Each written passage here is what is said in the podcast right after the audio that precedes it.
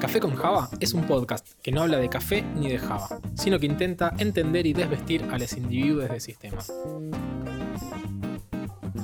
En el episodio en cuarentena de hoy, tutoriales de YouTube, cursos por Zoom y cómo no morir emocionalmente en el intento. Con ustedes, la crew. Bienvenidos. Esto es Café con Java, uh, más mejor. Café con Java, elimina el dedo. Café con Java, yeah. Pongan atención, estos podcasts del Piola.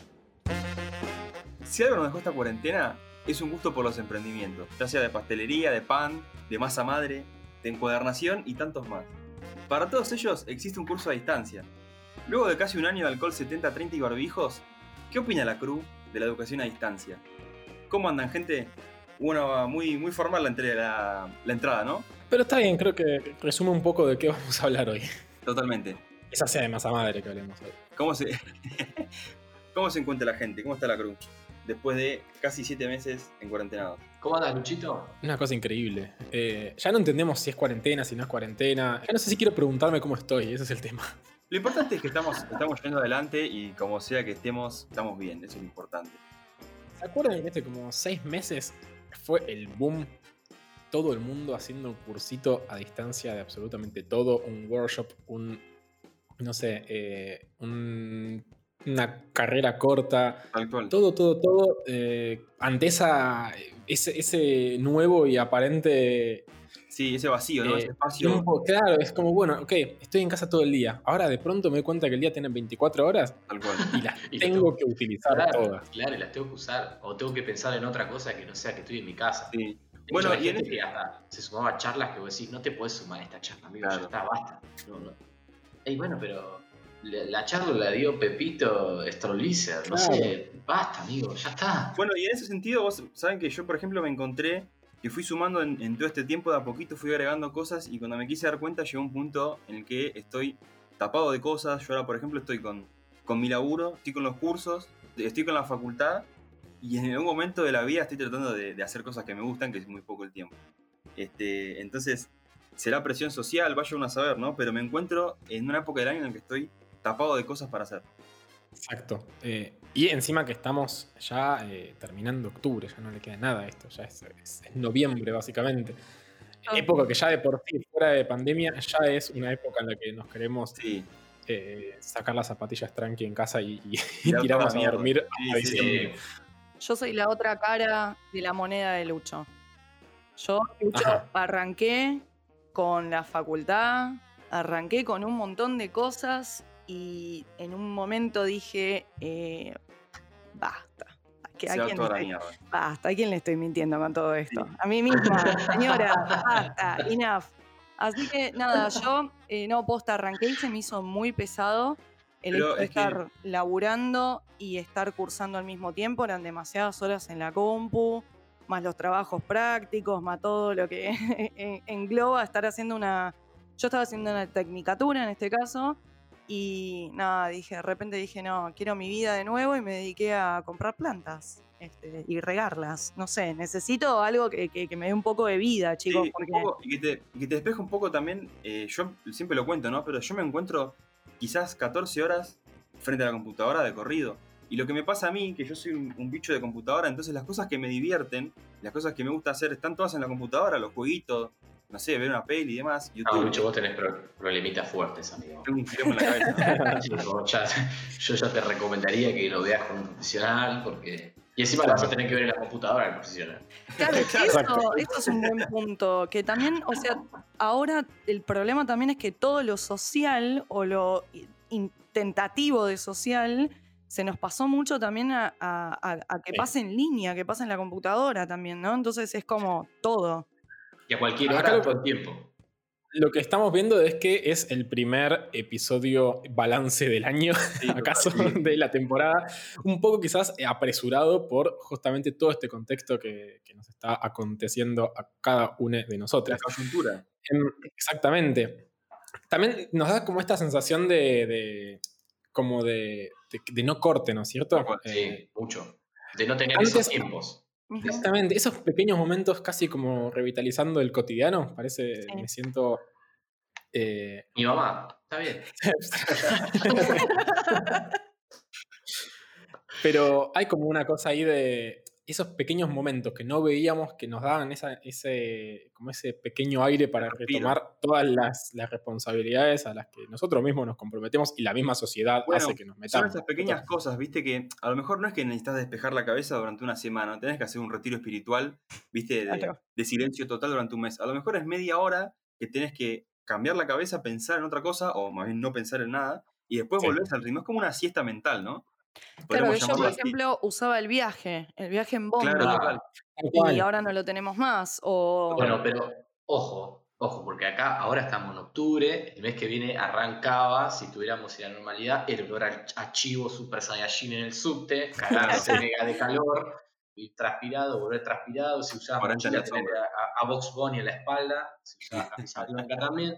Entonces, también esos momentos de corte que hoy en día decís, bueno, acá estás en tu departamento, en tu casa, si tenés aire o ventilador, decís, bueno, prendés el ventilador, no tenés que fumarte eso. Eso es un puntito positivo al no ir a la oficina. ¿eh? me gusta, me Ojo. gusta, me gusta Chris buscándole el lado positivo también, porque si no es otra como nos que queda. estábamos muy quejosos, estábamos muy quejosos, está bueno empezar Pero a bueno, lo positivo. quizás hay una, una caminata, en- obviamente siempre que se- tus oportunidades te lo permitan, una caminata hacia en la vuelta, por ejemplo, a casa del trabajo, de la oficina, era más o menos eh, reparadora, ¿no? Sí, Sí, Em, Eso lo totalmente. re extraño. Quizás, quizás, digo, si vivís a 200 kilómetros, y bueno, quizás no hace falta que no vas a caminarte todo, porque es casi una peregrinación, pero Claro. lo que sí quizás puedes hacer es bajarte un par de paradas antes y Sí, sí, sí. o caminártelo. Mal. Eh, y, y tratar de encontrar ese momento de decir, bueno, basta, libero todo.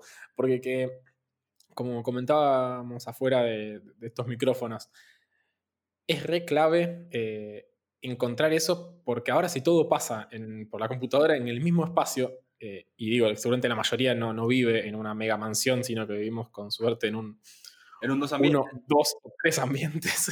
Sí, total. Tres ambientes ya es de espacio. millonario. Ya poder Tres- tener tres un tres ambientes. ambientes y decir, ay, me voy Sí. a la oficina y levantarte y cerrar Claro. una puerta y dejar a todo el resto de la gente que vive en tu casa afuera, es un montón ya. Yo estaría muy feliz en este momento si pudiera hacerlo. una persona privilegiada. Eh, entonces sí, como, como comentábamos, si el trabajo es en la compu, en la misma mesa, en el mismo escritorio, que seguramente no esté adaptada para que la pases bien tantas horas, después me conecto a un curso a la facu, a no sé qué verga esté haciendo en ese momento, y después encima quiero jugar los jueguitos, y después encima quiero charlar con eh, mis amigues, todo pasa por el mismo rincón, o sea... No, eh, horrible, amigo. Miren, eh, se convirtió en una capa de, de abstracción 100% eh, mental, porque físicamente estás en el mismo lugar. Sí, sí. además te obliga a tener una buena compu, porque tengamos en cuenta que hay, hablar, sí. hay gente que no tiene una buena una buena- compu. Es que el tema está ahí también, que nosotros, como dice Eugen, nos quejamos mucho quizás, pero el tema está ahí también, porque no es solo una buena compu, es tener una compu para empezar. Claro. Porque Sí, digo, sí, nosotros sí. nos quejamos, pero estamos bien. Digo, yo qué sé, tenemos Sí. buen internet, tenemos una compu. Algunos de nosotros tenemos hasta dos compus que podemos compartir. Hay mucha gente, hemos conocido eh, con Vania acá, por ejemplo, que los dos estamos en el mundo de la educación y qué sé yo. Conocemos gente que a lo mejor comparten un teléfono para, dar, para ver una clase. Tal cual. Sí. Este, entonces cambia muchísimo la perspectiva ahí. Nosotros siempre nos Sí. quejamos, pero bueno, mal que bien, estamos bastante bien en ese aspecto. Obviamente. Sí, y ahí también es cuando nos preguntamos eh, por, todo lo que por todo lo que veníamos diciendo, de qué tan vago uno se siente, o por Tal qué cual. uno se siente vago a veces al no hacer una cosa, o se siente demasiado ocupado. Eso es un parámetro que tenemos totalmente distorsionado, pero a niveles raros ya. Tal cual, el parámetro de la vagancia, ¿no? Claro, va. decir, tipo, porque un fin de semana te levantaste a la una y decir soy un hijo de puta. Si me hubiese Sí. levantado a las 11, aprovechaba, Bueno, estudiaba, es- me ponía a hacer un trabajo práctico y decir, Digo, no, amigo, no. Y es no esta, sé". es esta cosa, viste, de la presión social o el inconsciente que no sé de dónde sale, que es un poco que quizás está como más extremizado en, en- con Euge y conmigo, tal vez ustedes también chicos están, pero Euge vos que lo decías, Sí. este, tampoco está mal el, el decir, pará, esto me está quemando, digo, estoy 25 horas al día haciendo lo mismo, pará, necesito despejar la cabeza.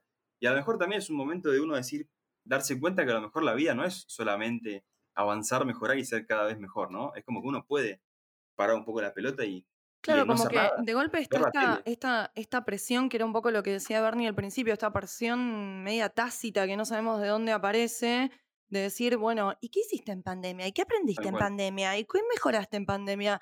Nada, loco, estoy, en mi caso yo estoy subsistiendo, estoy haciendo lo que puedo con mi cabeza, con que estoy embolada, con que estoy, por momentos estoy enojada, Sí, por sí, momentos total. estoy aburrida, por momentos estoy triste.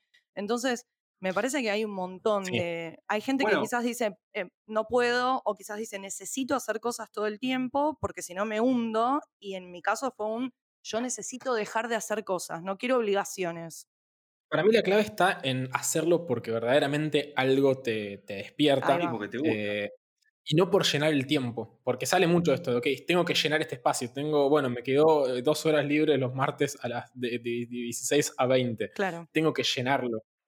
Eh, el otro día escuchaba una idea que obviamente no es mía, eh, que, que- que hacía a- a- como referencia a lo que es la re-ritualización de, de los espacios de silencio, ¿no es cierto?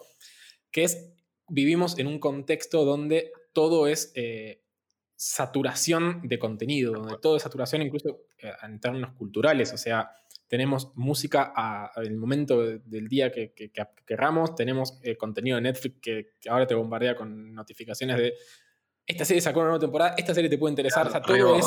Eso es regoma. Es como que se perdió, es tal cual, ¿no, Bernie? Se perdió el ritual de eh, como desearlo. Es, es todo tan rápido, es todo tan, tan ya, que perdió un poco esa mística o esa magia. Es como decías vos, por afuera del aire con el hecho de la música. Tal vez uno antes decía, bueno, hoy voy a escuchar el nuevo CD de Maluma. Entonces te tomabas.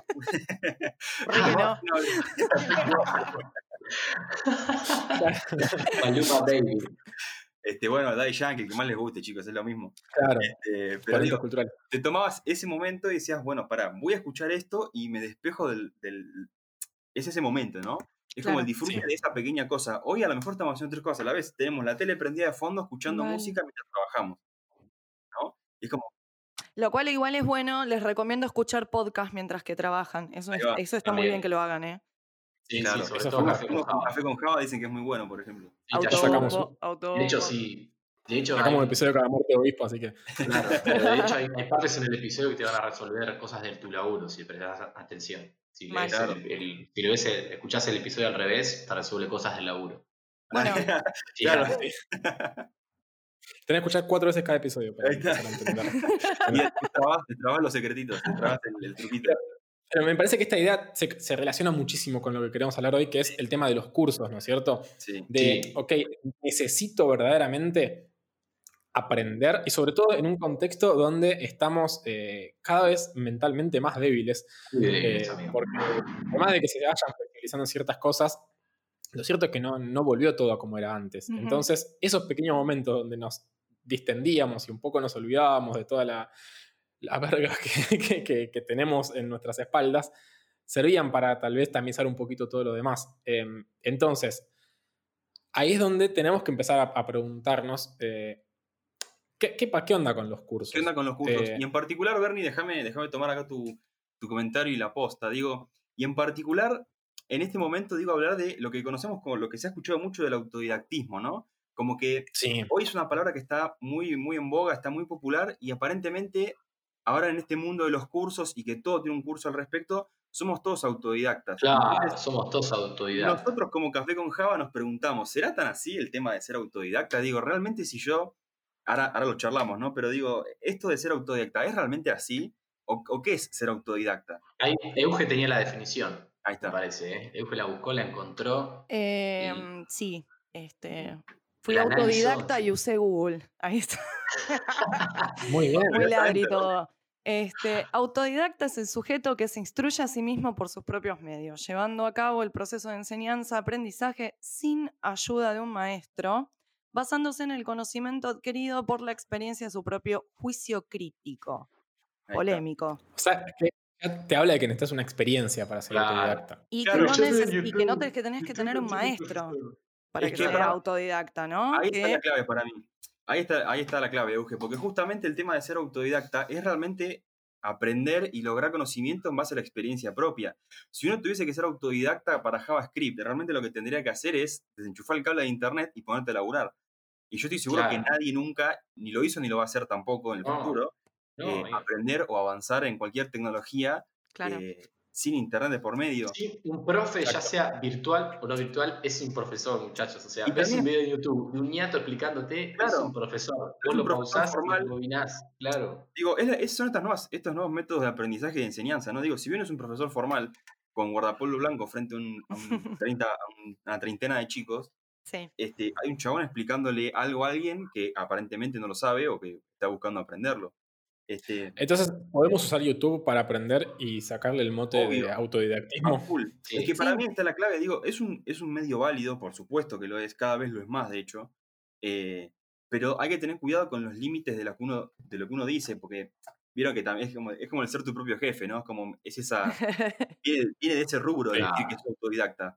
Claro. Es como, es como hablábamos antes, ¿no? Esto de, bueno, me levanto a las 7 de la mañana, me ducho con agua fría, me tomo un huevo crudo y estoy listo para, para conquistar el mundo. Claro, te y pones aparte- la- el, aparte- el soundtrack de Rocky y le das Claro. al JavaScript. Claro. No, es como, Y Te no. levantás a, la- a las 6 de la mañana porque ya hay personas en otra parte del mundo que ya están trabajando y hay un video de un panchito que ya tu competencia se levantó más temprano y ya está progresando. En Londres ya estaban aprendiendo. En Londres ya estaban aprendiendo cuando vos estabas Claro. durmiendo. No, Eh, es un Steve. Jobs eh, te, te armó un garage, te hizo toda una empresa. ¿Cuál es tu excusa? Y Y no tengo tiene- garage, amigo. Y eso es lo que Es- tiene de peligroso también. Eso es lo que tiene de peligroso, tiene dos cosas. Primero que fomenta esta, este inconsciente de, de hacer cada vez más, sale un poco por ahí, que bueno, vos tenés que hacer porque si no perdés. Y aparte es muy lo dijimos con palabras muy difíciles, ¿no? Pero es muy meritócrata, es como que Tal vos cual. sos responsable de tu fracaso. Si vos no pones el 100%, no vas a triunfar. Y, y lo que es peor, si lo Es- haces, vas a triunfar.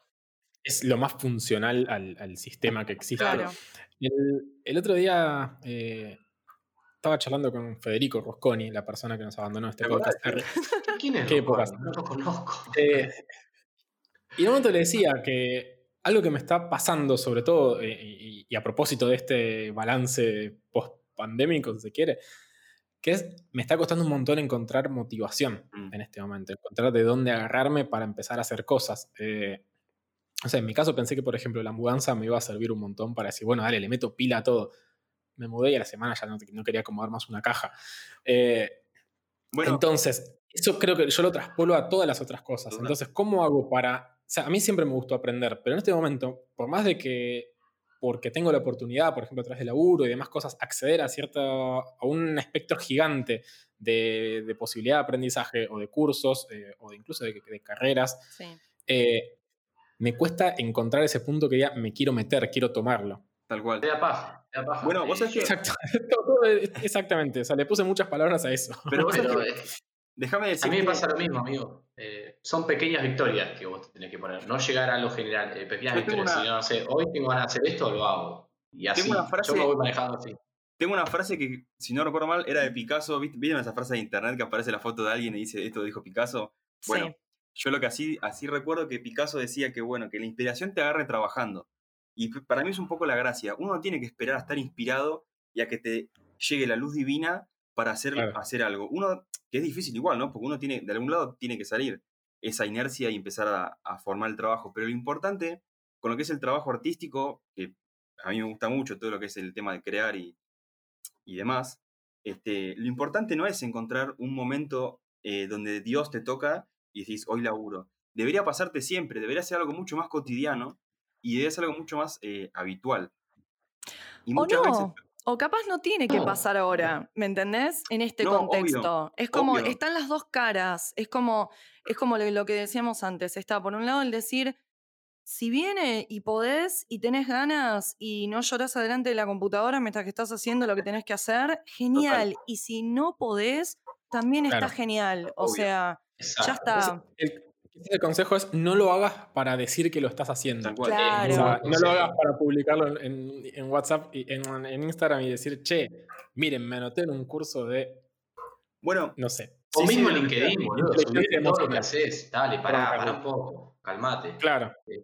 Eh, Bueno. pequeñas victorias, gente. Pequeñas victorias. Un año es de transición, es de transición. Aceptemos las transiciones.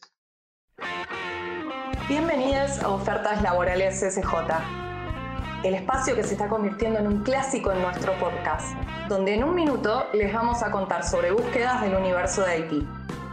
Todo esto gracias a la gente de Cordial Compañía Financiera. Hoy les traemos jefe, jefa de marketing digital. ¿Pero qué se busca para este perfil? Estudiantes avanzados o recibidos de administración de empresas, marketing, publicidad o afines. Conocimientos de Google Analytics, experiencia en el desarrollo del plan de marketing online y conocimientos en Google AdWords y Facebook Ads.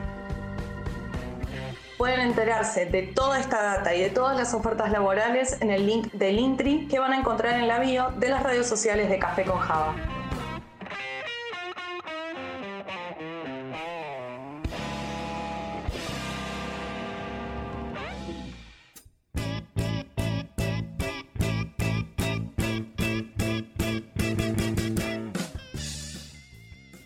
Hola, voz de locutor número uno. ¿Sabías que nuestro sponsor oficial, arroba Endavalatam, está realizando las web stories durante la cuarentena? Eh, no, la verdad que no, pero. pero, pero ¿para qué, qué es esta voz? Ah, ah, esto, soy muy sexy, oh nena, cuéntame más de esas web stories. Sí, la verdad que suenas muy sexy. Y ni hablar, esos ojos divinos que tenés. Bueno, basta, basta, basta irradiar tanta sensualidad, voz de locutor número uno. Acá estoy para contarle a la audiencia de Café con Java que las web stories son webinarios de Haití en tiempos de pandemia. Son totalmente gratuitos, solamente tenés que anotarte en ellos. Así que te sugiero que estés atento a las redes de Endava, que son arroba endavalatam, para saber de los próximos. Ustedes sigan escuchando Café con Java, que yo. Yo me voy a chapar con voz de locutor número uno. Café con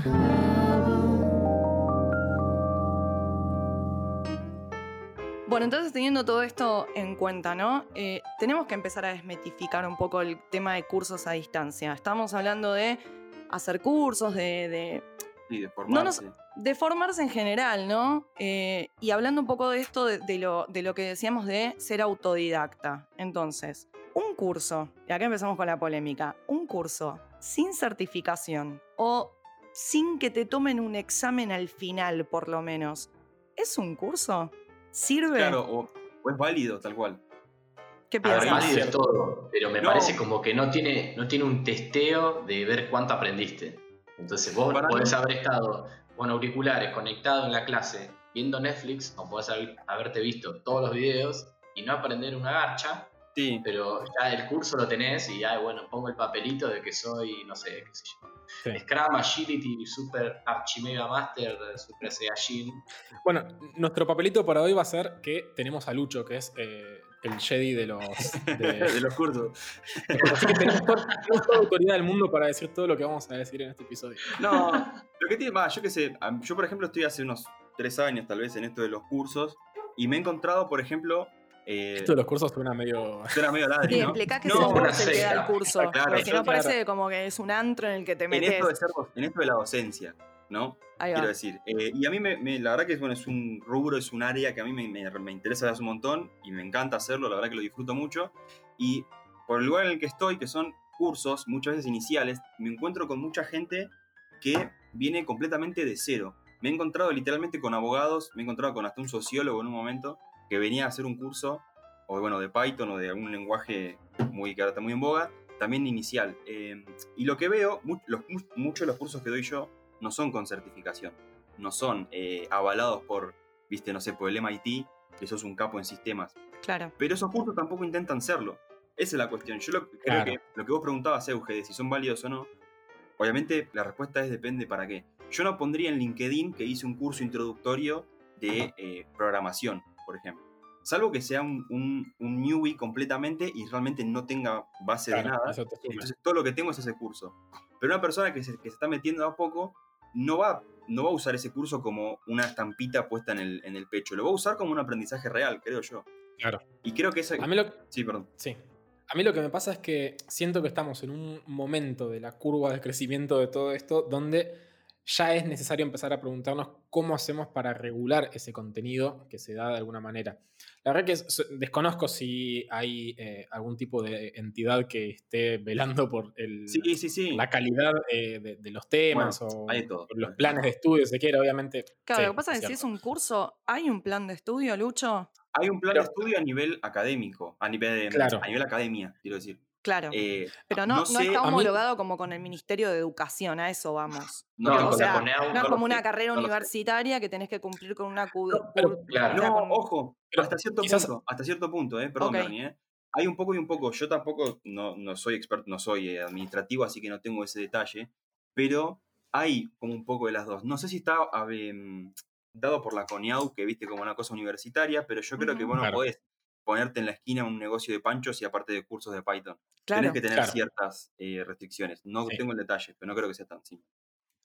A mí lo que más ruido me hace, eh, y eso quizás es en parte mi experiencia y también eh, si- siento que con mucha gente que, que charlé, que ha tomado este tipo de cursos, le pasó, eh, se relaciona con, hay, obviamente dependerá de ciertas instituciones o no, pero hay como una especie de, de factor eh, de suerte muy grande al momento en el que te asignan un instructor, un Obvio. docente o la persona que está al frente de eso. Medio que te puede caer una persona que posta te transmite toda la perfección y que es muy crack, o te puede caer una persona que se nota que leyó dos PDF antes de entrar Sí. que te está leyendo el PDF mientras. Yo creo que, yo creo que ahí, no digo que, y ojo, eh, porque ahí también entran los mitos de que la universidad es perfecta y que está todo bien, porque en la universidad también está lleno de chantas y chabones que o saben mucho y no tienen ganas de darlo, o saben más o menos y tampoco son buenos docentes. Eh, sí coincido en que muchas veces en los cursos tenés como un poco más, es como una ruleta, porque evidentemente, eh, si bien yo, yo creo que la gente que da los cursos en las distintas instituciones se lo toma, la institución se lo toma completamente en serio, ¿eh?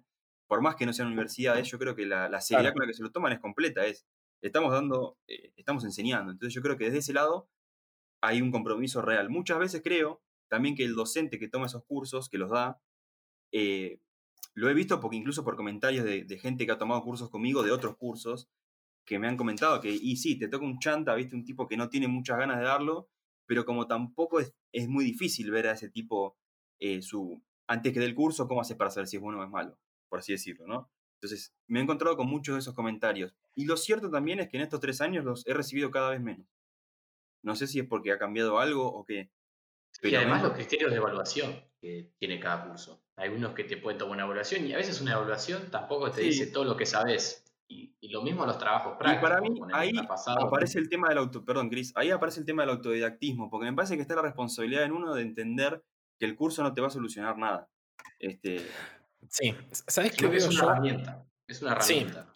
Es cierto lo que dicen. Eh, para una idea que me quedó respecto de la selección de docentes y demás, lo que a veces siento es que justamente como son cursos que tienden a la especialización, si se quiere de alguna manera, eh, porque al fin y al cabo la mayoría de los cursos eh, son como... eh, antes hablábamos de, no sé, vos eras ingeniero, eras Total. médico, eras abogado, eras contador. O sea, había muy poca variedad de laburo que concentraba mu- un espectro muy grande. Total. Obviamente el mundo y la industria en general, todas se fueron especializando y por tanto empezaba a surgir una necesidad de enfocarte más en, en- en lo micro. Claro. Eh, me parece que los cursos de alguna manera surgieron a partir de eso, de, sí, ok, vos no vas a salir sabiendo todo en ingeniería, sabés sali- salís sabiendo eh, particularmente esta tecnología de esto, de esto y de aquello. bueno, y o- o A- una a veces lo que siento metodología. es que, que respecto de los docentes y de la selección de docentes en este tipo de, de academias, si se quiere, es, eh, ¿sabés del tema? Vení, da, da una clase. total. Y ahí nos olvidamos, o sea, caemos, repetimos errores muy viejos que es que porque sabes algo podés transmitir ese Tal algo. cual. Exacto. No hay capacidades pedagógicas en el medio, Tal ¿no? cual. Ojo igual, ojo. Pasan dos cosas para mí con eso, ¿eh? Es un poco como decís vos, pero también no, no piensen que por esto no hay procesos de evaluación previos, sino es que, ah, tipo, tenés cara de saber venir y al curso. Claro. No es así, pero sí pasa que, y eso lo he visto en varios lugares, em, que como hoy esta vorágine, viste, de que hablábamos antes, de tener que dar todo ya y todo tan rápido, muchas veces se crean eh, cursos o, o no solamente cursos, sino como academias, no son academias la palabra, pero como estas formaciones medio de prepo. Y a veces esa, esa vorágine y obliga a tener que bajar un poco la vara y decir, bueno, sabes un poquito de esto, vení y dalo. Eh, Claro. Claro. Esto, es, tampoco- esto es lo que se demanda ahora en mercado. Tenemos que Sí. aprovechar para poder dictar un curso de esto.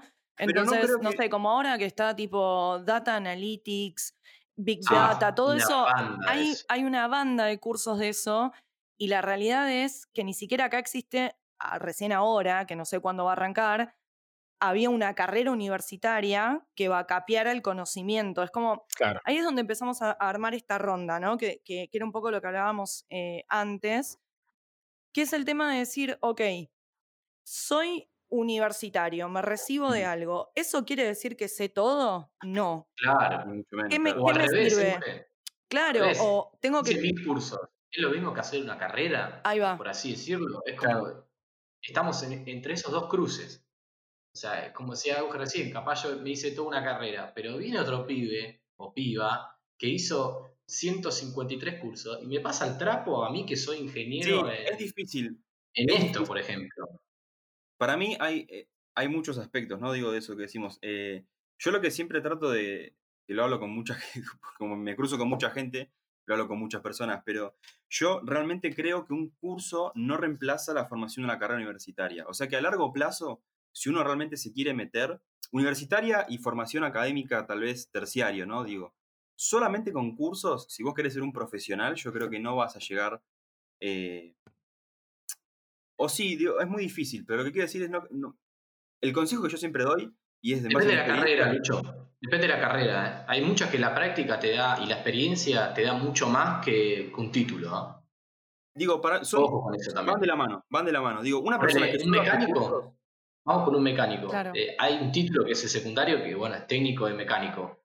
Pero lo comparás con un tipo que está arreglando auto de los 20 años hasta los 30. Sí, te pasa el Y trapo. por más que el tipo que venga con título de, eh, que es eh, mecánico, el tipo que está arreglando auto está abajo, abajo de una camioneta hace 10 años, le va a pasar el trapo totalmente al estudio de eso.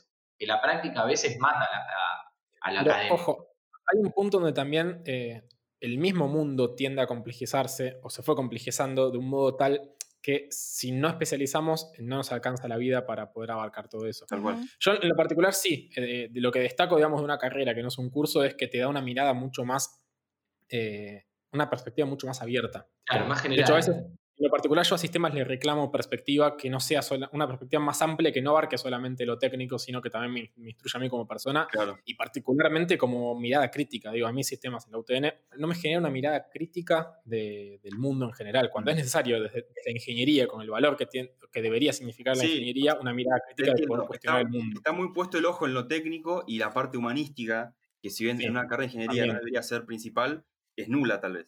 Se pierde, Pero sí. es necesaria, Y- amigo. Es necesaria. Eh, Pero es que me parece que ahí caemos en, la- en la- lo mismo que termina generando los cursos, que es, ok, no nos da la vida para poder, no nos da las horas de, dentro de este plan de estudio para poder hablar de ciertos temas que no Sí. sean directo al hueso. Pero ¿a dónde está el límite? Me parece que un límite que, sobresale es la- los cursos que se especializan en algo. Es, Sí. ok, es tan complejo el mundo que vos no vas a poder ver todo, Tal cual. eh, entonces vas a necesitar enfocarte en algo. Yo creo que, tal cual, tal cual. Hay una sinergia, definitivamente, digo, uno solo, o sea, ni, ni digo, todos los cursos hechos, soy un grosso, es dudoso. Soy solamente universitario, soy un grosso, complicado, porque si vas a Claro, trabajar, es un híbrido. Es Claro. un híbrido. hay una es el las expectativas de no, te- no querer poder abarcar todo. Digo, seguramente ya nadie hoy puede Sí. abarcar todo. Pero y, y la, y la diferencia, que yo eso siempre lo destaco también cuando, cuando hablo con los chicos en los cursos, porque a mí me pasa por el motivo que sea que doy cursos introductorios. Entonces, como decía, me encuentro con gente que no viene del palo para nada, que son abogados, que tipo que Ujú. gente, me han tocado contadores en un momento, que, que, no, que se quieren meter, que no conocen nada. Entonces, para mí el diferencial con los cursos, que con las universidades o con las carreras largas no pasa, es que vos en un, en un mes, en 15 clases, en, perdón, en 15 horas, en un curso corto, sabés si estás tirando para el lado correcto.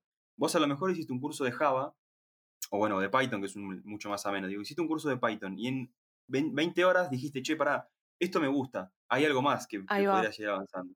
A lo mejor te diste cuenta que no te gusta programar, que es un embole, que no querés razonar lógicamente, querés ser psicólogo, que es completamente respetable y, y de hecho O trabajar de otra cosa de, de Haití. A mí, por ejemplo, lo que me dieron los cursos es exactamente eso que vos decís.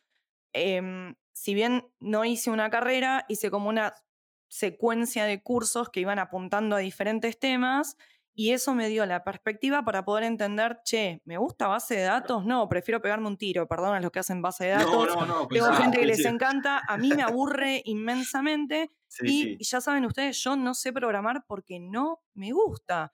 Yo trabajaba claro. más en la parte de infra, haciendo Bueno, y más sin embargo, vos redes. tenés 10 años o, o similar de carrera en, en- en el rubro. y no Claro. Y, nunca has programado, por ejemplo. Y además, Bueno, el mercado de IT. Y aparte también ahí nos trae otro punto, ¿no? ¿Qué pasa con las... Porque qué pasa? A ver, yo siempre me pasó que cuando fui a buscar una carrera universitaria, embarcaba, hay mucho de carrera universitaria que es básicamente programación. Mm. Pero ¿qué pasa con las otras áreas de IT? No están incluidas en las carreras universitarias. Entonces, cuando vos te querés especificar en otra cosa porque sentís que es lo que te gusta, no podés recurrir a una carrera universitaria. Y ahí tenés que caer en las tecnicaturas, Claro. quizás. Claro. Sí, y además que te rompe las bolas ver una cosa. Ponele, vos, te, vos, querés ser, vos querés programar, y, pero no te interesa saber nada qué pasa del otro lado, como decía Euge, la parte de infra. Claro. En una facultad, capaz te tenés que morfar cuatro materias de infra. Y vos decís, no quiero morfarme cuatro materias de infra, ¿entendés? Y la carrera es, es extensa por ese lado también, veo. Sí. Y por lo que comentaba Euge también, es que el mercado de IT realmente eh, es tan grande y eh, hay tanta oferta que uno capaz haciendo un curso especializado de PHP, de Angular o no sé, de React o lenguajes que están hiper mega de moda, vos ya podés conseguir un laburo con eso. ¿Entendés? Un laburo bien pago. Algo que, que de alguna manera, para reivindicar, porque también es cierto que no, no estamos hablando necesariamente mal de los cursos No, para nada. de hecho, para, en mi Eh, caso es todo lo contrario. ¿eh?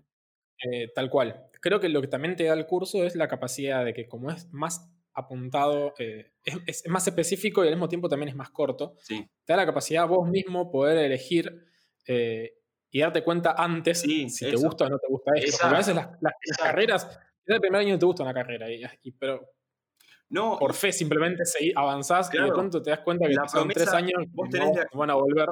de acá a tres años Y- tenés la promesa de que cuando pases análisis matemático 1, álgebra, no sé, física, química y todo eso, después viene programación. Y a mí me pasó, lo bueno, jóvenes. a mí me pasó Claro. literal, eh, yo, yo hice en la UBA, que hice entre el, C, el CBC era obviamente programación cero, computadora nada, era matemática, física y esas cosas. Este, y estuve quizás dos años, un poquito más para empezar. Y cuando hice la primera materia de programación, que era algoritmos y estructura de datos 1, yo decía, bueno, listo, voy a estar tirando código en la Matrix. Y la verdad es que no tenía nada que ver con eso. Claro. Aprendés conceptos y qué sé yo, pero es en esta, en esta filosofía, viste, como de no ir al hueso, sino todo lo contrario, tener una visión amplia y entender desde un lado mucho más matemático y lógico cómo funciona la, la programación y demás. Sí, pero en ese tiempo ya perdiste cuatro años de tu vida quizás Sí. y hiciste un curso de seis meses. No es que lo perdiste, ojo, no son reemplazables. Digo, no es que lo perdiste, pero realmente yo creo que hay mucha gente. Hoy tenemos la posibilidad de elegir puntos medios. Antes eras, o eras ingeniero electrónico, médico o abogado.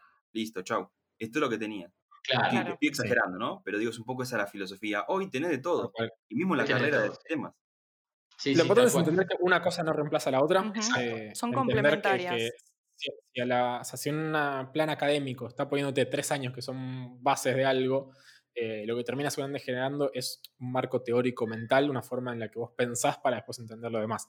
Lo que pasa es que obviamente si llegaste a ese punto y no te gusta, y sí, tuviste que haberte transitado un camino que no entendiste, que no tuvo buen marketing de entrada, porque Sí, creías una cosa y no, no se fue haciendo. tal cual. Eh, creo que un poco lo que, a ver, para, para reivindicar un poco la metodología de curso, eh, lo que podemos mencionar son dos cosas, creo, por, en grandes rasgos. Una es que le permite a una persona que no es de un nicho acercarse a- algo. Sistemas tal vez en este momento está más en boga y por tanto es un buen ejemplo, ¿no? Pero digo, toda la gente que empezó a principio de la cuarentena a hacer un curso de JavaScript, y ahora más o menos entiende de qué va JavaScript, eh, que quizás antes no tenían la menor idea y que no hizo iban a tener una ingeniería para hacerlo. Que quizás YouTube, YouTube no era suficientemente robusto para entender eso, porque, qué sé yo, YouTube es muy aleatorio. Sí, ahora Euge. YouTube- YouTube otro juego. IT, me quiero ir a otra. Voy Claro. a hacer un Sí. curso para que me especialice en otra área. No, y pero Euge se especializó en otra área y está trabajando de eso ahora, por ejemplo. O- Exactamente. O, trabajar de eso y no, no hizo falta tampoco hacer una carrera. claro, a lo mejor te das cuenta que no te gusta. cursos lovers acá también. ¿eh? Sí.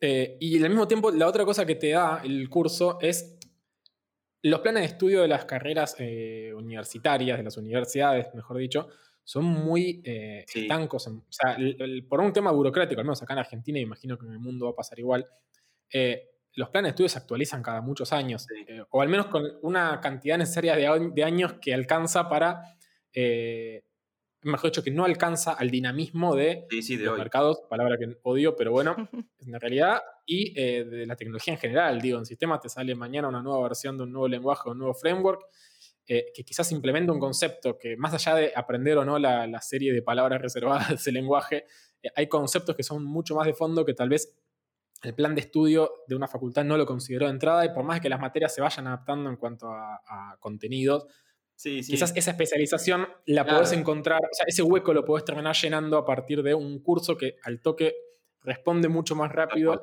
y se, adapta y te lo da. Entonces vos estudias una carrera y al mismo tiempo te haces una especialización Exacto. en el framework de no sé qué verga. Bueno, lo mismo los paradigmas, el Bueno, paradigma de objetos, el paradigma de programación orientada a servicios, todos esos son paradigmas que quizás una materia en la facultad no te lo da, Claro. sino todo un marco teórico atrás, pero ese todo marco teórico atrás lo puedes encontrar en un curso. Sí, o al revés también, ves un montón, yo qué sé, ves, ves paradigmas que a lo mejor son buenísimos, paradigma lógico, el paradigma funcional, está buenísimo y nunca en tu vida lo aplicás. Entonces pasan las dos cosas. Pero yo estoy pensando en esto de los cursos, ¿no? Y digo, hoy más que nunca son todos a distancia. Evidentemente, al, al corto plazo van a seguir siendo así. Pero, ¿a ustedes qué les parece? Digo, cuando todo esto termine, si es que alguna vez termina, ¿no? Y cuando volvamos a la, entre a comillas, terminar, a normalidad, que no existe, que ya esa normalidad murió, no existe más. Ay, no me lo digas así. Pero, pero es verdad, digo, e- eventualmente yo creo que vamos a volver a la normalidad, yo creo que las aulas van a abrir de nuevo y la educación... Están abriendo, están abriendo muy, en forma muy reducida, Está- pero está está, reactivando, sí. para mí está muy verde como para tomarlo como una vuelta todavía, me parece a mí. Este año, para mí es un año perdido, lamentablemente. Sí, me obvio. alma, pero es un año perdido. Este, y lo lamento realmente por la gente que se estaba egresando este Año año. de transición, año de pero, transición. tal cual. Pero Sí. digo, al margen de esto, ¿no? Cuando todo merme un poco y tal vez eh, ya estemos más, mucho más habituados a esto de cuidarse, lavarse las manos, usar barbijo, alcohol en todos lados y demás. El tema de la educación a distancia, ¿creen que va a ir para atrás? ¿Creen que se va a perder todo esto? No, yo creo que quedó- llegó para quedarse, totalmente. Eh, creo que va a ser una modalidad más dentro de la facultad. Vas a tener presencial, virtual y semi-virtual, como es lo que estamos haciendo ahora. Pa- Para mí vamos a encontrar, como con todo, o al menos espero eso, porque si no sería muy triste el Sí, mundo, sí. eh, un Balance. espacio en común. Sí, eh, e- incluso también con la facultad. Eh, me parece que hay ciertos contenidos y ciertas materias y ciertas cuestiones que justifican eh, estar eh, frente a frente. Digo, ¿cómo haces para generar... eh, en- quizás en sistema mucho no nos pasa, pero imaginemos una carrera que es más eh, Obvio, de- de debate. apuntada a lo social. ¿Cómo generás una, un, exacto, cómo generás, no sé, en una carrera de filosofía, una, en una cátedra que, que- que está dando algo, un- una temática similar, un debate abierto? Eh, Por Claro. Zoom el debate es imposible, por Zoom es, es más consumidor, eh, productor. Eh, Es imposible que haya un debate controlado y que, y que me interese porque seguramente va a hacer ruido más que otra cosa. Bueno, esa, esa es la pregunta clave, ¿no? Una carrera de trabajo social, por ejemplo. cualquier, cual. cual- eso es, es un punto interesantísimo. Digo, cualquier curso o cualquier dinámica es, cualquier forma de aprender es válida para, Así, para claro. distancia. Y yo creo que no, realmente. Es que Pensamos, yo perdón, creo que, Neufe. perdón, yo creo que es al revés, Lucho. Todas las formas de, de aprendizaje son válidas, pero no todas sirven para todo el mundo. Muy bueno, Euge. Es al revés. Yo, yo siento eso, porque, por ejemplo, yo tengo, no sé, eh, como habíamos contado, en un, en un momento dijimos, bueno, che, yo tenía que hacer algo con Python, justo con Python para, para el laburo. Y me dijeron, ¿querés aprender Python? Te damos clases. Era gratis. Dije, sí. Yo no vengo de un palo de programación, sí vengo de un palo de sistemas, pero no vengo de un palo de programación. Yo no casé en fútbol, ¿entendés? Y me recostó. Y yo necesitaba a alguien, no importa, yo necesitaba a alguien que se siente al paralelo conmigo y que me diga, Tal no, cual. ¿sabes qué? Uh, para que te comparto pantalla y te muestro dónde me está dando el error para que vos me digas en la Tal cual. sintaxis dónde la cagué. No pude seguirlo así, yo. Claro. Claro. Y hubo un compañero Sí. mío, tipo, una compañera mía que me dijo, no, sí, yo le agarré la onda, ¿eh? Conmigo no sirvió, con ella sí. Entonces, la que- pregunta es si cuando sea la vuelta, entonces, que esté la posibilidad de que el que puede Eso. seguirlo online y que no le jode y que y va bien, lo use. Yo que capaz en ese, en ese aspecto lo necesito presencial, que tenga la oportunidad de ir a un lugar presencial y decir, loco, yo necesito un man que me explique qué onda. Sí, yo creo que, creo que es eso para mí. Yo creo que se reivindicó porque si bien ya existía, yo de hecho antes de la, antes de la pandemia yo daba cursos a distancia, porque ya estaba, estaba el sistema, era como mucho menos popular. Yo creo que lo que hizo todo esto fue eh, dar posibilidades, ¿no? Y que hay, como si vos, hay gente que se dio cuenta que puede estudiar, que yo por ejemplo me ha pasado que me han dado clases grabadas de una hora, que yo les pongo, el, el- lo multiplico por 1,5 en la velocidad de producción y te veo en media hora una clase de una hora. A mí me viene, me viene joya, porque Claro. pierdo menos tiempo escuchando, la clase la anoto toda, me tomo los apuntes y a lo mejor en media hora resumí una clase de una. O sea que a mí esas cosas me vienen re bien. Lucha productiva. No, Mucho es, productivo. Claro. es todo lo contrario. Lucho. Es todo lo contrario, no es productivo, es improductivo. Y como dejo todo para el final, digo, bueno, si no lo veo en media hora no llego. Entonces Esta, es la dos. discusión, paren, tenemos que aclarar esto. Esta es la discusión. Lucho dice que es vago y yo le digo que no es vago. O sea que estamos ahí, estamos tironeando. Para mí no, para mí eso es productividad full. Eh, tenías Claro. una iniciativa, eh, ya, ya del hecho A de decir. de manera virtual. Claro, parámetro es un de la montón. El parámetro de la vagancia, de nuevo, ¿ves? Bueno, Creo que algo que, que también nos pasa es que conocimos una, una virtualidad muy de golpe, que Sí. se nos fue Mm. tirada así por la cabeza. Em, me parece que también hay que entender que la virtualidad requiere de una infraestructura que es un conjunto de herramientas que nos permitan hacer lo más ameno posible a, esa- a ese contexto, ¿no es cierto? Entonces también una pregunta que nos podemos hacer es eh, si cuánto va a avanzar o no eh, las herramientas para poder mm, eh, aprender a distancia. Porque no es lo mismo aprender a través de un Zoom que aprender a través de una herramienta que nos permita verdaderamente interactuar información y no necesariamente que sea interactuar a través de un, Y todo- de un Google Drive. Totalmente. Y todo esto con el supuesto que hablábamos antes, ¿no? Con el supuesto de que uno tiene el acceso a la tecnología. Porque Claro, estamos siendo un poco todos este, capitalinos asquerosos y no estamos Sí. pensando Sí. que hay un montón de, de gente que vive en el interior y que hace cursos online en las facultades que nosotros vamos presenciales porque no Sí. tienen la posibilidad, porque capaz en San Juan no hay una universidad que dé esa carrera. Entonces, hay Sí. todo un marco que capaz nos estamos olvidando de que hay gente que ya viene haciendo esto y que Sí, necesita claro, una sí. mejor infraestructura justamente para Claro. poder laburar y explotar más y, y que el, el aprendizaje sea más, más dinámico quizás. Sí. Yo me, quedo, yo me quedo con esta, perdón Bernie, yo me quedo con esta idea de que para mí se sumó una nueva carta al juego, porque digo, antes existía, pero no era popular, e- esa es la verdad. Digo, hoy todo el mundo Sí. sabe lo que es, antes no. Entonces, para mí Tal es eso, cual. digo, los que quieren clases presenciales, yo creo que las van a seguir teniendo. No creo que sea, Sí. viste, como el futuro, que esas imágenes horribles del futuro, que es todo virtual y todo digital, no creo que sea así.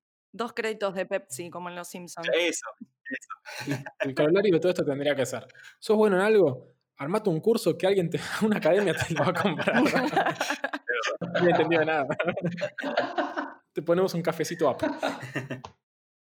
Bueno, amigues, creo que, que ya hablamos un montón Sí, de un tema que teníamos que hablar porque tenemos a Lucho que da cursos y que creo que es importante en este contexto, sobre todo, eh, no sé, aunque sea tratar de desarmarlo un poquito y ver qué onda por adentro. Además de que Lucho, eh, si no hacíamos un episodio de cursos, iba a renunciar a Café con Java, ¿no? sí. Yo- Sí. La, presión, la presión era insostenible ya. Era la Este, cláusula gatillo. Claro, no, igual chicos, digo, lo, lo mío es, porque hablamos mucho de las carreras y qué sé yo, yo por ejemplo nunca me recibí de nada, estoy estudiando, soy el, el eterno estudiante como hablábamos antes, ¿no? El eterno estudiante, sí. Este- Hashtag el eterno estudiante va a poner en Instagram. Así, así es nuestra vida.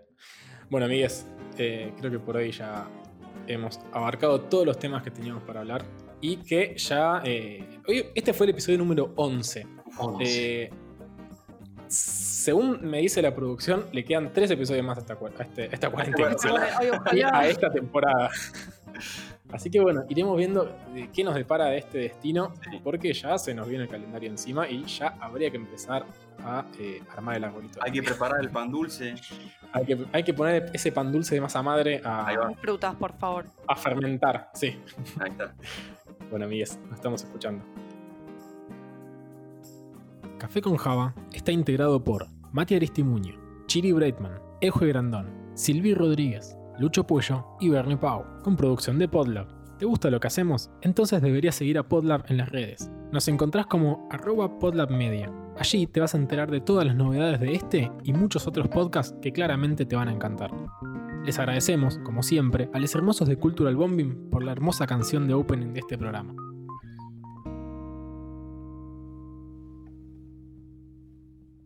Además, Bernie pone en contexto de que Lucho quería renunciar si no Claro. hacíamos un episodio. Sí, te muteaste justo. Sí, porque justo se escuchó ahí el. Fue justo apreté un- Claro. fue justo en el baño. Eh, volvemos para atrás.